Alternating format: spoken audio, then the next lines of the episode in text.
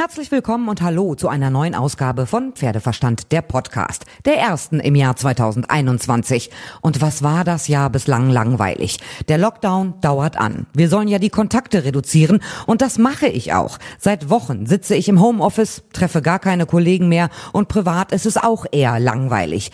Ich gehe nachmittags eine große Runde mit den Hunden spazieren und auch da treffe ich nur selten jemanden. Mal ganz schön, mal auch echt trist. Vor allem, wenn die Hunde keine Kumpel zum Spielen haben. Also Kopf hoch, das Beste draus machen. Und dann habe ich endlich mal Besuch bekommen. Ich habe mich nämlich verabredet mit Markus Hinske. Er kam auf einen Kaffee vorbei und wir haben über seinen Job gesprochen. Super spannend.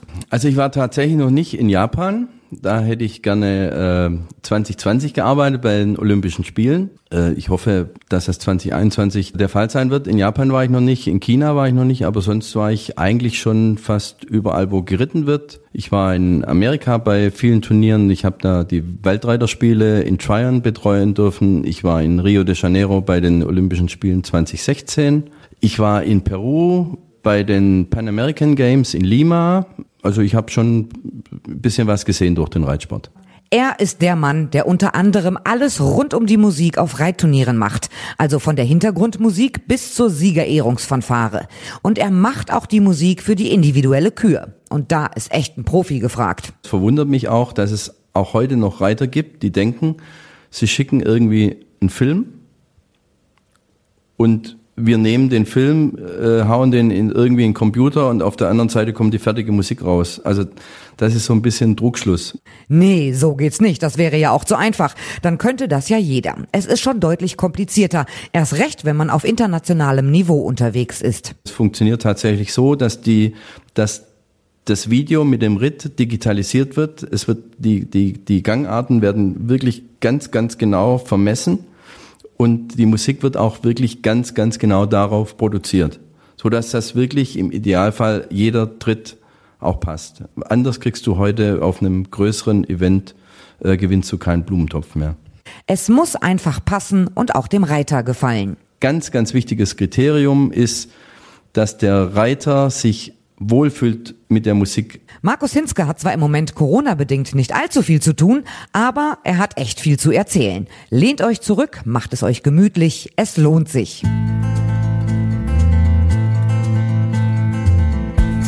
Markus Hinske sitzt bei mir in der Küche. Das hat so auch noch nicht gegeben, dass ich mich äh, für einen Podcast mit jemandem in meiner Küche verabrede. Aber ich finde es total super. In Lockdown-Zeiten habe ich Ewigkeiten keinen Besuch mehr bekommen. Deswegen freue ich mich sehr, Markus, dass du da bist. Hallo Ina, danke für die Einladung. Wir sind jetzt ja mitten in der Woche. Wo wärst du denn normalerweise ohne Corona jetzt am Wochenende? Boah, wo ich jetzt an diesem Wochenende wäre, kann ich dir gar nicht ganz genau sagen. Müsste ich mal nachdenken. Ähm, Anfang Februar könnte es sein, ich wäre jetzt auf dem Weg zu einer Hengstschau nach Bern. wo wärst du letztes Wochenende gewesen? Also letztes Wochenende wäre ich tatsächlich in Wellington gewesen bei einer Charity-Veranstaltung von Just World.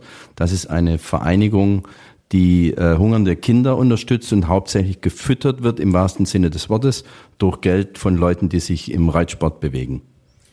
Jetzt müssen wir mal eben erklären, was du eigentlich machst. Also im Prinzip dein Hauptmetier ist Musik. Erklär mal genau, was du machst. Musik, Ton, Technik. Das ist richtig. Ähm, das ist auch tatsächlich ein bisschen schwierig zu erklären, wenn mich einer fragt, um das in, in zwei, drei Worten zu sagen, ist fast nicht möglich. Ich arbeite im Prinzip als Tontechniker und Music Director, aber ich liefere natürlich auch Lautsprecher für Reitsportveranstaltungen oder Veranstaltungen generell. Ähm, das Hauptsteckenpferd, warum ich so, ich sage mal jetzt weltweit gebucht werde, ist allerdings tatsächlich die Arbeit als Music Director. Im Prinzip kannst du alles machen, was die Veranstaltungstechnik betrifft. Aber warum ausgerechnet dieser Kernbereich Musikdirektor? Was machst du als Musikdirektor? Legst du die Platte ein, die man auf Reitturnieren im Hintergrund immer die nette Pausenmusik da hört oder was machst du als Musikdirektor? Ja, also meine Arbeit als Musikdirektor setzt sich im Prinzip so zusammen, dass alles, was man auf einem Reitturnier hört, quasi von mir, von meinem äh, Musikrepertoire kommt. Das beginnt im Prinzip mit einem schönen Opening, mit einer, mit einer schönen Fanfare. Das bedeutet äh, Pausenmusik, das bedeutet die Untermalungsmusik während der Prüfung. Das bedeutet Einspielung von Jingles, wenn es null Fehlerritte gibt. Das bedeutet Grundgangarten vertontes Reiten in äh, höheren Dressurprüfungen. Das bedeutet eine schöne Siegerehrung, stimmungsvoll mit Nationalhymne, wenn es ein internationales Turnier ist, bis zur Ehrenrunde. Also alles vom, von der ersten Minute, wenn die Tore aufmachen, bis die Tore zumachen, kommt quasi von mir. Wie ist denn das? Jetzt bist du auf einem internationalen Turnier und dann fängt morgens um 10 Uhr der Grand Prix an. Feuerst du dann einfach ein Computerprogramm ab, was die Musik automatisch abfeuert oder wie läuft das bei dir explizit ab? Also bei mir ist es so, ich krieg dann, wenn das um 10 Uhr, sag ich mal, fängt der Grand Prix an, da hat's 30 Starter, ähm, bekomme ich 9.30 Uhr eine Liste mit denen, die tatsächlich dann auch nachher auch ähm, am Start sind. Und dann suche ich für jeden äh, explizit in meinem Computer die richtige Musik raus, äh, notiere mir das auf der Starterliste, wer mit welchem Trab, mit welchem Galopp, mit welchem Schritt, mit welcher Piaf-Passage Musik reitet, wird dann quasi alles ähm, ganz akribisch aufgeschrieben und so wird's dann auch abgefeuert. Jetzt siehst du auf der Starterliste Isabel Wert reitet mit äh, dem Pferd A, aber auch Jessica von Bredow-Werndl reitet auch. Jetzt kriegen die eine unterschiedliche Musik. Jetzt weiß du ja auch und ich auch, dass beide Reiterinnen ja mehrere Pferde haben. Das heißt, du musst auch genau die Gangarten von jedem einzelnen Pferd kennen und generell die Starterliste komplett auswendig kennen. Du musst jeden Reiter kennen und jedes Pferd kennen. Ja, äh, das ist im Idealfall so. Natürlich weiß ich das nicht von einem Starter jetzt, der für Brasilien startet, den ich vielleicht nicht kenne, aber bei Isabel und auch bei Jessica von Bredo Wandel weiß ich das schon, ja, was zu denen passt. Und die kriegen das dann auch äh, von mir so eingespielt, dass es auch nett wirkt. Das heißt, du kennst die Unterschiede von allen Pferden, die Jessica von Bredo Wandel reitet, welche Musik zu welchem Pferd im Trab passt. Ja. Ist das nicht eigentlich austauschbar, dass man die Musik auch, was weiß ich, zum Beispiel für Helen Lange-Hahnberg nehmen könnte? Doch, das könnte man natürlich auch machen, aber es wird halt sich vielleicht nicht so schön anhören. Krass, also das ist echt aufwendig. Das heißt, auf deinen Computern müssen unfassbar viele Tondateien sein. Hast du da noch einen Überblick? Ähm, also ganz genau kann ich dir jetzt nicht sagen, aber ich habe so circa 900.000 Musiktitel in meinem Repertoire eigentlich immer dabei. Und da findest du dann auch noch das Passende, was du gerade so dir im Hinterkopf überlegt hast. Also ich könnte dir sogar sagen, wenn du, wenn du mich jetzt fragst, hast du den und den Musiktitel, könnte ich dir sogar sagen, äh, habe ich oder auch habe ich nicht. Ja. Oh, das ist aber schon ein bisschen nerdig, oder? Ja, das ist, ähm, das ist natürlich äh, eine Sache, mit der man sich oder mit der ich mich jetzt schon seit über 20 Jahren beschäftige. Ich war wahrscheinlich einer der ersten, der weg von CDs über Minidisc äh, zum Computer übergegangen ist, sich diese ganzen Titel auch digitalisiert hat von ursprünglich CDs. Das sind ja schon mal un, unfassbar viele, viele äh, Titel und unfassbar viele CDs, die ich digitalisiert habe, selber händisch auch, bis man quasi auch darüber da, dazu übergegangen ist, diese Titel irgendwann mal ähm, runterzuladen, zu kaufen, äh, dass man es nicht mehr so alles so machen muss. Aber ja, äh, schon eine spezielle Arbeit. Wie bist du dazu gekommen, dich damit selbstständig zu machen? Es war ja nicht so, dass du irgendwann gesagt hast im Kindergartenalter, ich finde die Musik so schön, ich bastel jetzt selber. Wie war dein Weg zu diesem Beruf? Wie viel Zeit hast du denn? Ich habe Stundenzeit. Also mein, mein, äh, mein Werdegang ist tatsächlich, glaube ich, ein bisschen atypisch zu, zu anderen, die sich im Pferdesport bewegen, weil ich äh, nicht aus einer Reitsport- oder Pferdesportfamilie komme. Ursprünglich komme ich aus einer Fußballerfamilie. Mein Papa war einer der ersten äh, ich sag mal, Halbprofis, die es gab äh, damals, äh, der hat gespielt in der Schweiz und hat so ein bisschen Geld damit verdient und hat dann meine Mutter kennengelernt, äh, hat sich dann in Baden-Württemberg in einem kleinen Dorf, äh, haben sie ein Haus gebaut und hat dort vom Handball weg äh, die Leute weggeholt und hat denen so ein bisschen gesagt, dass sie Fußball spielen sollen.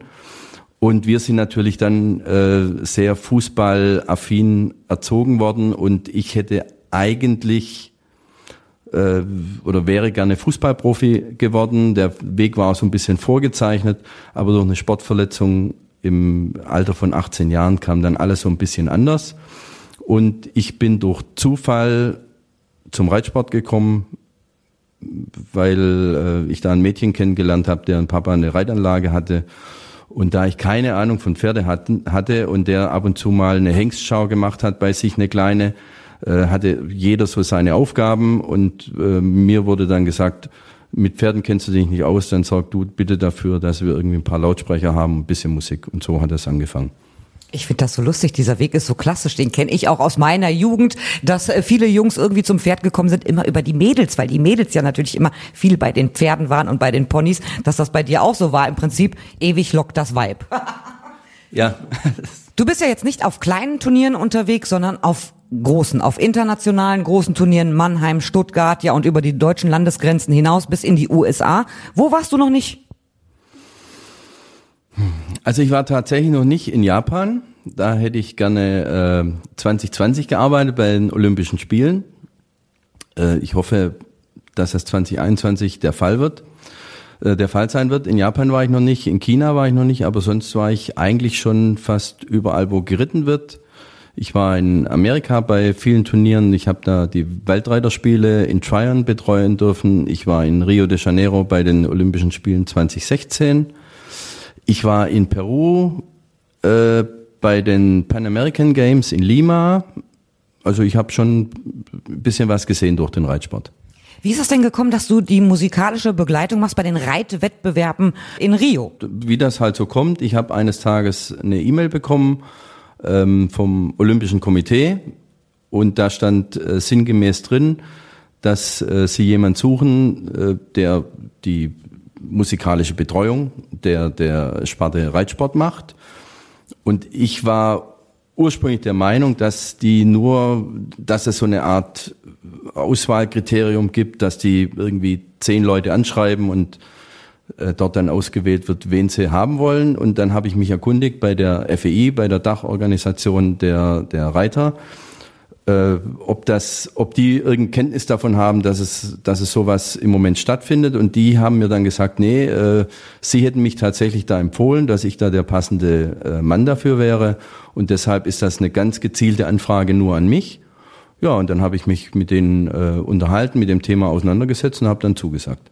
Also überhaupt schon mal erstmal so bekannt zu sein bei der FEI, das ist ja auch jahrelange harte Arbeit. Ja, äh, das ist tatsächlich, ich bin ja jetzt auch schon lange dabei. Und ich, äh, du sprichst jetzt von großen Veranstaltungen, äh, die ich tatsächlich auch betreuen darf, aber ich habe jahrelang Kleinstveranstaltungen gemacht. Also ich habe so viel kleine Turniere betreut, ich kann's, äh, ich, das, das kann man gar nicht zählen, wie viel Hallenstaub äh, ich geschluckt habe, wie viel ich gefroren habe in kalten Reithallen. Das ist alles irgendwie nicht ähm, einfach so gekommen, so, so, so von, von jetzt auf nachher, dass man irgendwo da in einer, in einer gewissen Liga mitspielen darf, sondern das ist wirklich ein, war wirklich ein sehr, sehr, sehr langer Weg mit sehr, sehr viel Zeit, sehr viel Arbeit, sehr viel Geduld, auch mit Rückschlägen natürlich. Und das muss man einfach wollen. Hast du zwischendurch gedacht, wenn du, sagst, in kalten, staubigen Reithallen gestanden, wir kennen das alles von diesen kleinen Turnieren, oh, ich suche mir doch lieber ein anderes Standbein, dass du mal kurz davor warst, äh, aufzugeben? Nee, das war für mich nie eine Option. Ich liebe Veranstaltungen. Ich, ich, ich lebe Veranstaltungen. Das ist heute noch genauso wie vor 20 Jahren. Ich finde es einfach toll, äh, jedes Wochenende irgendwo anders zu sein, mit anderen Leuten zu tun haben. Natürlich ist der äh, ab einer, ab, einem, ab einer gewissen Größenordnung der Kern der Leute immer irgendwo auch ein bisschen derselbe. Also egal wo man ist, trifft man irgendwie einen, den man von einem anderen Turnier kennt oder äh, die Organisatoren sind ähnlich aber es ist immer irgendwie eine neue Atmosphäre, es ist immer eine spannende neue Aufgabe und ich, ich kann mir nichts anderes vorstellen. Also ich mache, ich lebe wirklich das, was ich machen möchte. Und bis heute, und du, du sprichst mit Feuereifer von deinem Job, wird das nicht zwischendurch langweilig, wenn man außerhalb von Corona nahezu jedes Wochenende auf irgendwelchen Turnieren ist, weltweit, dann sieht man ja auch immer die gleichen Reiter, immer die gleichen Prüfungen. Dass man sagt, huh, ja, ich spiele zwar in der internationalen Liga mit, aber es ist für mich auch nichts Neues und nichts Spannendes mehr. Ich bin tatsächlich nicht jedes Wochenende auf einem Reitturnier. Ich, ich möchte auch nicht nur Reitturniere betreuen. Ich bin ja ein bisschen breiter aufgestellt. Das heißt, ich mache sehr viel äh, Hengstpräsentationen, ich mache sehr viel Auktionen mit, also als Dienstleister. Ich habe die letzten 15 Jahre die, die, der eine oder andere wird das kennen, die Mercedes-Benz Reiterforen betreut, die alten Meister, die Serien von dem Frank Henning, der leider letztes Jahr gestorben ist. Also ich bin da schon breit aufgestellt. Ich mache ein bisschen äh, Beratung, Neudeutsch heißt das ja Consulting, äh, von, von Veranstaltungen die auch mit dem Reitsport zu tun haben. Also ich bin da so ein bisschen breiter aufgestellt. Jedes Wochenende nur Turnier von ich sag mal, wir müssen ja ein bisschen früher da sein als die Reiter, Dienstag bis Sonntag und dann äh, noch die ganzen Reisen, äh, würde ich nicht machen wollen. Ich glaube, das wird mich auch verschleißen. Ich mache schon viele Veranstaltungen, aber nur Reitturniere wäre ich, ähm, das würde mich, glaube ich, auch abstumpfen lassen. Das, das würde ich nicht wollen.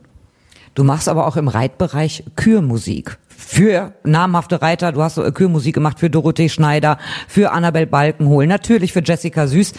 Wie muss ich mir das vorstellen, wenn ich dir sage, hör mal zu, Markus, ich reite in vier Wochen eine Kür, mach mir mal Musik. Da stellst du mir ein paar Gegenfragen. Wann, wo, was, welches Niveau? Wie läuft das ab? Ja, das ist tatsächlich so. Ähm, ich werde kontaktiert. Meistens rufen die Leute an oder sprechen mich auf dem Turnier an äh, und sagen, sie brauchen eine Kürmusik. Dann frage ich natürlich für welche Klasse, weil das natürlich ein Unterschied ist, ob du eine Grand Prix Kür brauchst für einen internationalen Event oder eine M-Kür für ein Reitturnier in Sassendorf. Ähm, diese Information brauche ich natürlich, um, um arbeiten zu können. Dann ist es so, je nach, je nach Budget, entweder fahre ich selbst zu dem Reiter hin, äh, schaue mir das Pferd an, schaue mir das ein bisschen im Training an, filme das selber, ähm, berate die Leute auch in Richtung Musik.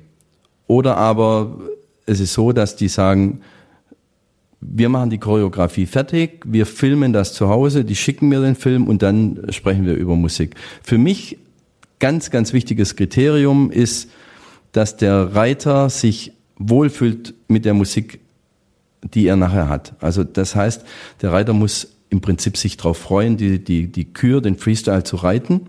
Der, der, der, der muss da richtig Lust drauf haben. Weil das macht tatsächlich den Unterschied, ob du jemand hast, der sagt, na ja, gut, ich reite jetzt halt mal die, die Kür, weil das in der Ausschreibung steht. Ich leihe mir irgendwo eine Musik aus oder ich lasse mir da irgendwas machen, mit dem ich mich überhaupt nicht identifiziere.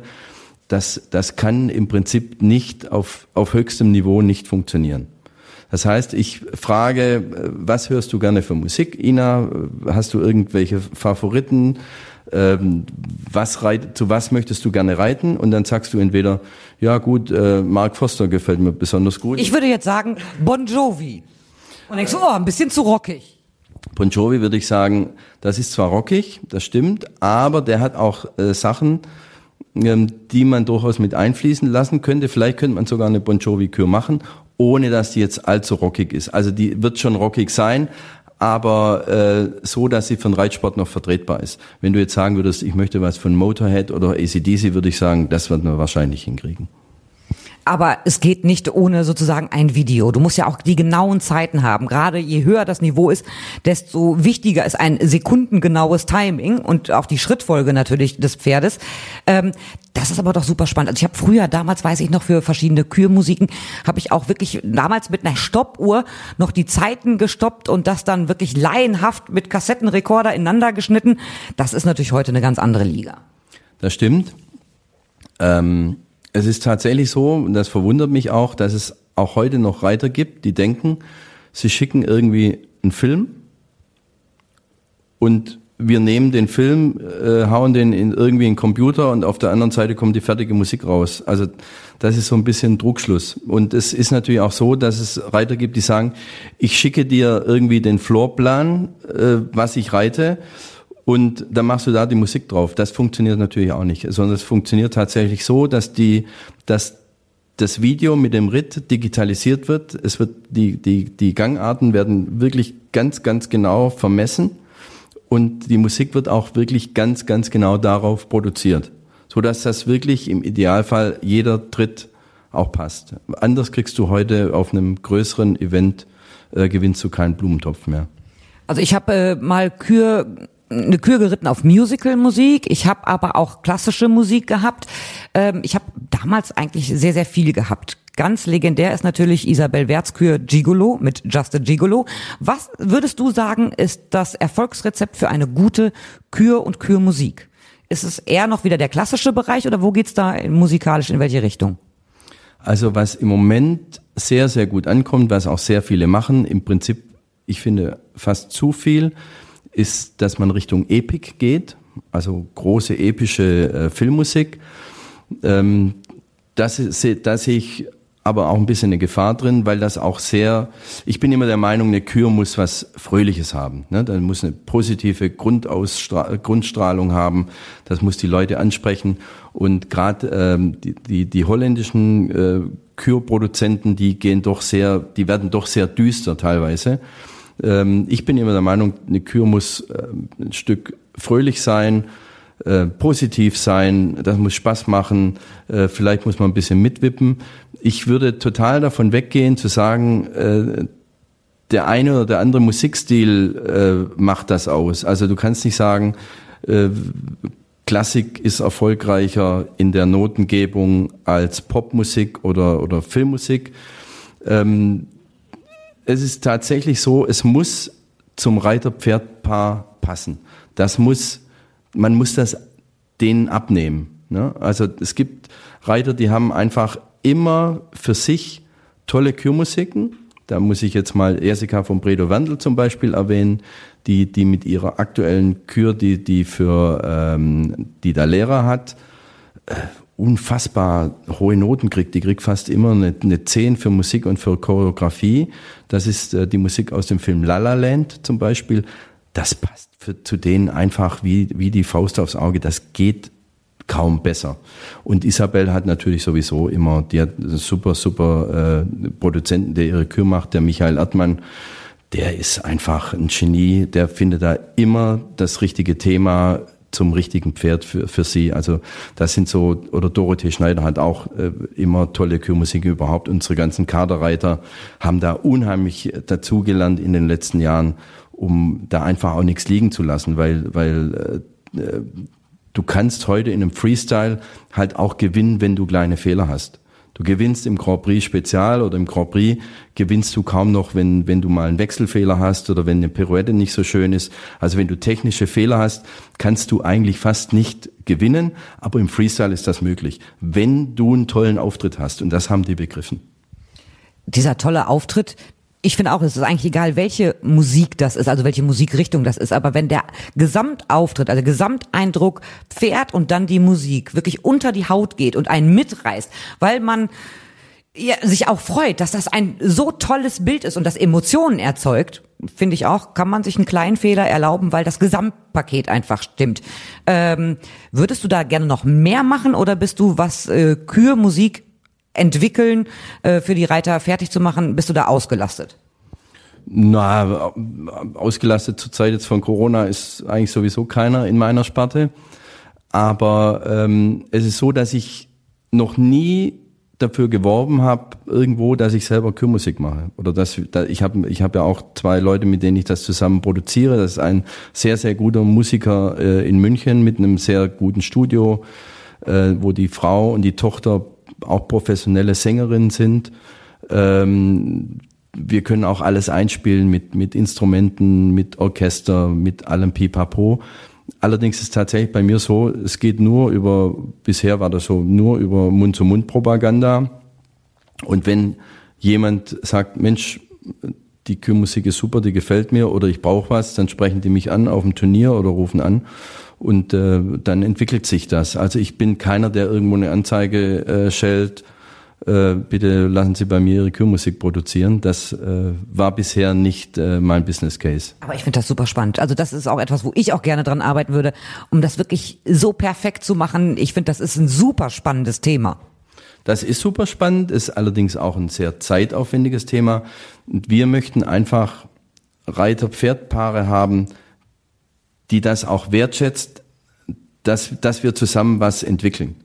Und das ist wirklich ganz, ganz oft so. Wir haben unfassbar viel äh, produziert schon für internationale äh, Ponykinder, für Junioren, für junge Reiter im U25-Bereich, auch im Grand Prix-Bereich.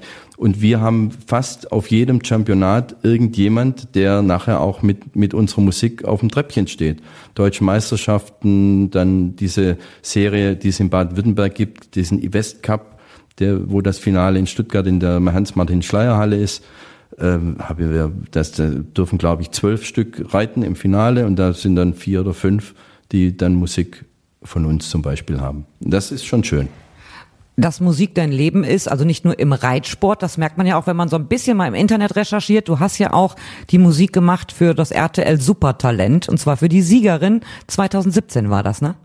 Ja, das ist richtig. Äh, die Alexa Lauenburger äh, ist, die, ist die Tochter von meinem Freund äh, Lolo Laumburger, der auch mit seinen Hunden schon viel bei Reitturnieren unterwegs war und den ich auch so ein bisschen musikalisch schon immer unterstütze. Ja, und irgendwann kam die Idee, dass die Alexa sich da bewirbt beim Supertalent und dann brauchte die natürlich auch die passende Musik dazu. Die musste sich ja unterscheiden auch vom Papa. Und äh, da habe ich die dann unterstützt. War auch beim Finale dabei und war auch äh, tolles Erlebnis. Sie hat gewonnen mit deiner Musik. Richtig, genau. Also es war wirklich faszinierend, was die damals äh, in der Hundedressur da gezeigt hat. Also wirklich ganz, ganz großes Kino.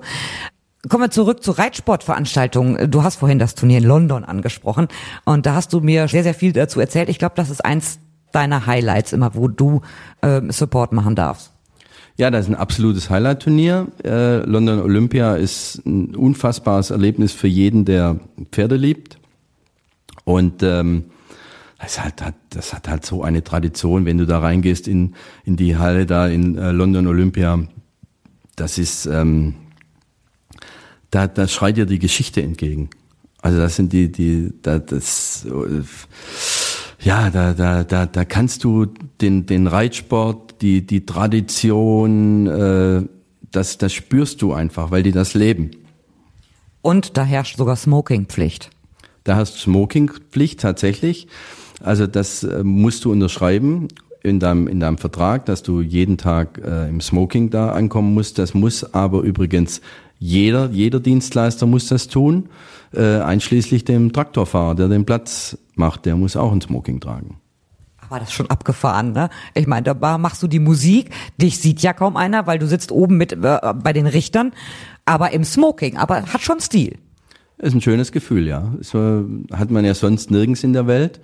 Und das ist schon was, wirklich was ganz, ganz Besonderes, sich da schick zu machen für den äh, Nachmittag, für den Abend, die diese Tradition zu leben, was die haben, ist äh, was ganz Besonderes. Kann ich jedem nur empfehlen. Fahrt einmal hin im Dezember äh, nach London, bisschen Shopping machen, wenn es die äh, Situation wieder zulässt und besucht einmal einen Abschnitt bei diesem Reitturnier. Ist wirklich ein fantastisches Erlebnis. Und du hast mir Bilder auf deinem Handy gezeigt. Ähm, du bist gar nicht so weit weg von der königlichen Loge. Das stimmt. Äh, die Königin, wenn die da ist, oder die, die Königsfamilie ist ja jeden Tag ist äh, irgendjemand aus der Familie da, äh, sitzt also maximal zehn Meter Luftlinie weg von meinem Arbeitsplatz. Das ist richtig, ja. Und du hast mir auch schon erzählt, dass du der Queen einmal relativ nahe gekommen bist. Sie hat dich wahrscheinlich gar nicht bemerkt, aber war für dich auch was Besonderes. Ja, das ist natürlich ein besonderes Erlebnis, wenn, wenn äh, man kann sich nichts dafür kaufen, das ist klar, aber die Königin, wenn die zu ihrer Loge geht, äh, läuft die ja direkt bei, bei unserem Arbeitsplatz an unserer Box vorbei. Guckt man natürlich schon mal raus. Und wenn du das siehst, äh, wie die da vorbeikommen und so, da, und wie die auch bewacht werden und wie, wie da alles abgesperrt wird und du bist trotzdem da relativ nah dran, das ist schon ein äh, spezielles Erlebnis, das stimmt. Also ich sehe gerade dein Strahlen in den Augen, wenn du davon erzählst. Äh, ja, das Jahr 2020 war jetzt nicht so erfolgreich für dich. Viele Turniere natürlich international auch gecancelt worden. Wie sieht's denn bislang aus 2021? Ja, wir wissen, es ist schon viele gecancelt worden. Wie sieht's bei dir aus?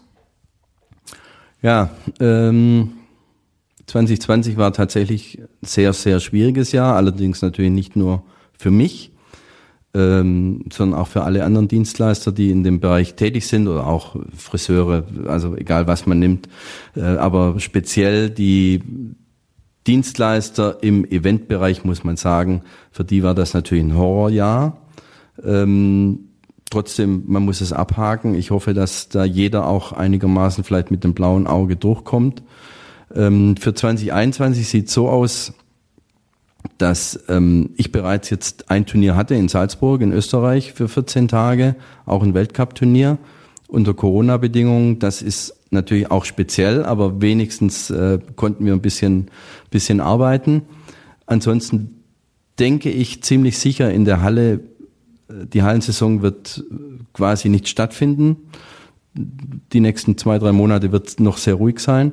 Und ich habe die Hoffnung, dass wir zum Beginn der grünen Saison, spätestens nach Mannheim, was auch ein sehr großes nationales Turnier ist, Mannheim-Maimarkt-Turnier, äh, wieder starten können, zumindest mit Outdoor-Events.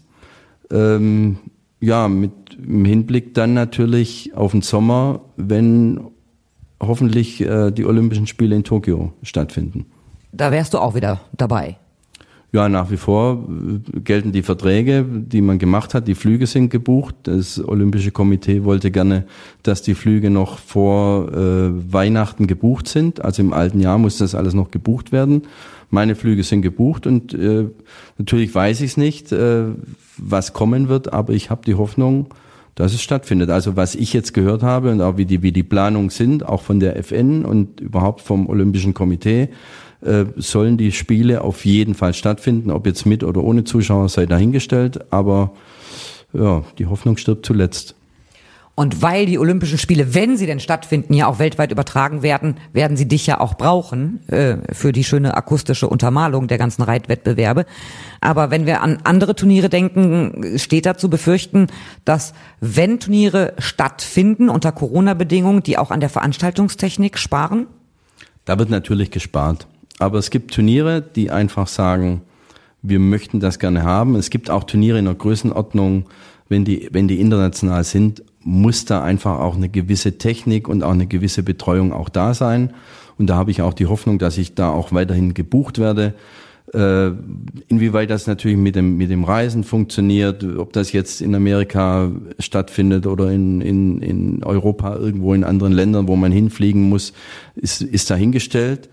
Aber die großen Turniere müssen auf jeden Fall ein gewisses Maß an Technik liefern. Das wird auch weiterhin so sein, auch unter Corona-Bedingungen, auch wenn keine Zuschauer da sind. Es gibt ja kaum jemanden, der es besser beurteilen kann als du, weil du international, weil du weltweit auf den Turnieren bist, hinter den Kulissen. Ähm, die deutschen Turniere könnten im internationalen Vergleich ja trotzdem noch besser sein. Also lassen wir mal Aachen außen vor. Aachen ist eine ganz andere Liga, aber trotzdem finde ich, könnten die deutschen Turniere alle auch ein bisschen aufrüsten, unabhängig mal von Corona. Ähm, das stimmt tatsächlich. Aachen ist natürlich outstanding. Das ist ein komplett durchgestyltes, organisiertes Top-Top-Turnier, was weltweit wirklich auch äh, ein einzigartiges Standing hat. Ähm, wir denken immer in Deutschland, dass wir, dass wir tolle Turniere haben. Das haben wir teilweise auch. Aber wenn man auch die, die, internationalen Turniere sieht, sieht man doch, dass, dass die anderen Länder extrem aufgeholt haben und teilweise auch die Deutschen überholt haben. Ähm, da ist hier und da sicherlich, äh, wäre es wünschenswert, wenn man da ein bisschen nachlegen könnte ähm, auch im Hinblick auf Zuschauerinteresse, auch im Hinblick auf, wie betreue ich Sponsoren. Das ist alles ein, ein Thema, wo ich glaube, dass wir in Deutschland so ein bisschen eingefahren sind und wo man sich mal Gedanken machen müsste, wie man diese Turniere vielleicht auch ein bisschen interessanter gestalten könnte für Zuschauer und für Sponsoren. Ja, die Zuschauer zahlen ja auch Geld, wenn sie dann nochmal zum Turnier hingehen, dann möchten sie auch ein bisschen was geboten bekommen. Ich finde, bei dem einen oder anderen Turnier, ja, es hat sich in den letzten Jahren nicht groß verändert, also es ist gleich geblieben und ich finde, da kann man an den einen oder anderen Ecken immer noch ein bisschen dran rumfeilen. Und du kannst das, glaube ich, auch ganz gut beurteilen, weil du ja hinter den Kulissen sehr, sehr, sehr viel mitkriegst, was ein normaler Zuschauer ja so nicht mitkriegt. Ja, das stimmt. Ähm, wie, wie gesagt, es ist alles teilweise sehr eingefahren weil es so ein bisschen die Innovationen fehlen. Man sagt ja immer, wenn, also ich sage immer, wenn ein Turnier nicht besser wird, wird es automatisch schlechter. Weil es müssen Innovationen einfach her. Man muss sich auch mal vielleicht Gedanken machen über neue Prüfungsformen, über Änderungen im Programm. Ähm, die, die, die ähm, Veranstalter wundern sich teilweise, warum die Zuschauer wegbleiben, warum das Interesse nachlässt, warum auch das das äh, Interesse vom Fernsehen zum Beispiel nachlässt oder nachgelassen hat. Wir haben ja kaum noch Sendezeit im, im, im deutschen Fernsehen, was auch ein bisschen schade ist. Ähm, da könnte man schon überlegen, wo kann man noch irgendwo ein bisschen äh, das optimieren, um da wieder, wieder ein gewisses Interesse einfach zu wecken. Du hast ja, du bist ja nicht nur im Reitsport unterwegs, sondern auch generell in der Wirtschaft. Du hast sehr, sehr viel für Porsche gemacht und sehr, sehr viel für SAP. Ähm, gibt es da irgendwelche Punkte, wo du sagen kannst, okay, aus dem Wirtschaftsbereich übertragen auf den Reitsportbereich, da kann man ein paar Punkte mitnehmen?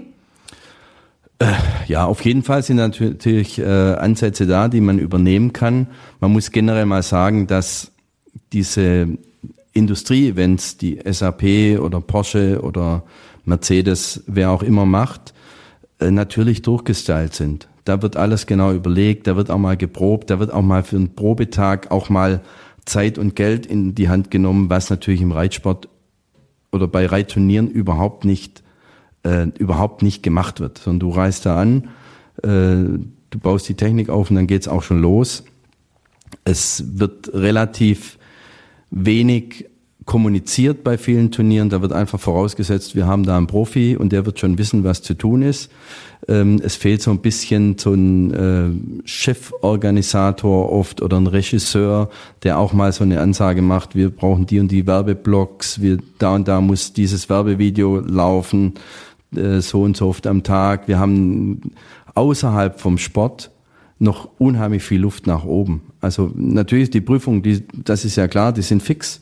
Die Abläufe sind auch klar, da gibt's ein, ein Opening, die Prüfung wird gestartet und, und der Sport muss ja auch safe sein, eine Siegerehrung, aber auch was so dazwischen ist, was kann man alles für die, für die Sponsoren auch machen, um das wieder interessant zu machen für, für Investoren, für neues Geld, was auch wieder in den Reitsport fließen müsste ähm, und was auch den Veranstaltern natürlich helfen würde und auch dann den Reitern wieder zugutekommen würde da ist äh, noch sehr viel Luft nach oben. Das stimmt. Ja, ich glaube, dann würden auch wieder mehr Zuschauer zu den Reitturnieren kommen, völlig egal, ob draußen oder in einer Halle. Aber ich glaube, dann wäre allen geholfen und äh, man sitzt nicht vorm Internet und guckt sich da die Prüfung an und spart sich unter Umständen den Weg zum Turnier. Ja, das ist so. Also ich, ich bin tatsächlich der Meinung, das Pferd ist durch nichts zu ersetzen. Also das heißt, diese Übertragungen, die es gibt im Internet, egal ob das jetzt Zuchtveranstaltungen sind oder ob das Reitsport ist, die internationalen Turniere, das kann man alles zwar schön von zu Hause angucken, aber du kannst das Pferd nicht anfassen, du kannst es nicht riechen, du kriegst die Atmosphäre nicht mit, du kannst dich nicht austauschen mit, mit anderen Leuten, die die gleichen Interessen teilen. Äh, das ist einfach, das Pferd generell ist durch nichts zu ersetzen. Da stimme ich dir zu. Gut, auf großen internationalen Turnieren kann ich das Pferd auch nicht anfassen, komme ich ja gar nicht dran als normaler Zuschauer. Aber klar, ich, ich, ich liebe schon allein diesen Geruch, wenn man äh, gerade bei Hallenturnieren staut es sich natürlich extrem. Es ist ein ganz besonderes äh, Ambiente, es ist eine besondere Atmosphäre. Und ich finde das auch wichtig, die Reiterszene ist ja doch eine relativ kleine. Man trifft ja immer jemanden Bekannten. Geht dir das auch so, wenn du im Ausland unterwegs bist? Ja, man trifft eigentlich äh, immer jemand oder immer viele. Das, das ist ja äh, im Prinzip der, der Pferdezirkus, man sagt der Pferdezirkus oder Tenniszirkus, das ist überall dasselbe. So dieser, dieser Grundstamm, dieser Inner Circle ist ja eigentlich immer irgendwo vorhanden auf den größeren Turnieren. Es sind immer mehr oder weniger die gleichen Leute da, aber das macht auch Spaß. Also es gibt natürlich auch immer wieder welche, die man sagt, oh, dich habe ich jetzt schon zwei Jahre nicht mehr gesehen, wie geht's dir denn? Aber ansonsten trifft man natürlich auch, egal wo man ist in der Welt, immer irgendwelche Leute, die man vielleicht aus dem Reitturnier äh, aus Münster schon kennt. Also ich wünsche dir sehr von Herzen, Markus, dass du dieses Jahr wieder ganz viele Leute triffst, dass es wieder bergauf geht, dass die Corona-Krise bald vorbei ist und dass du auch wieder ganz äh, viele tolle Turniere akustisch schön beschallen kannst. Vielen Dank, dass du auf dem Kaffee bei mir vorbeigekommen bist. Herzlichen Dank und auch dir alles Gute. Hat viel Spaß gemacht. Das war soweit von mir. Ihr könnt mir gerne schreiben über pferdeverstand.podcastfabrik.de, über die Facebook-Seite oder über Instagram. Und ich hoffe, ihr seid auch beim nächsten Mal wieder dabei, wenn es wieder heißt Pferdeverstand, der Podcast.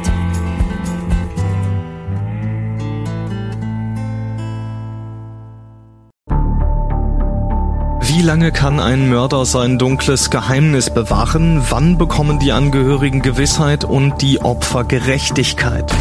Jedes Jahr werden bei der Polizei rund 100.000 Menschen als vermisst gemeldet.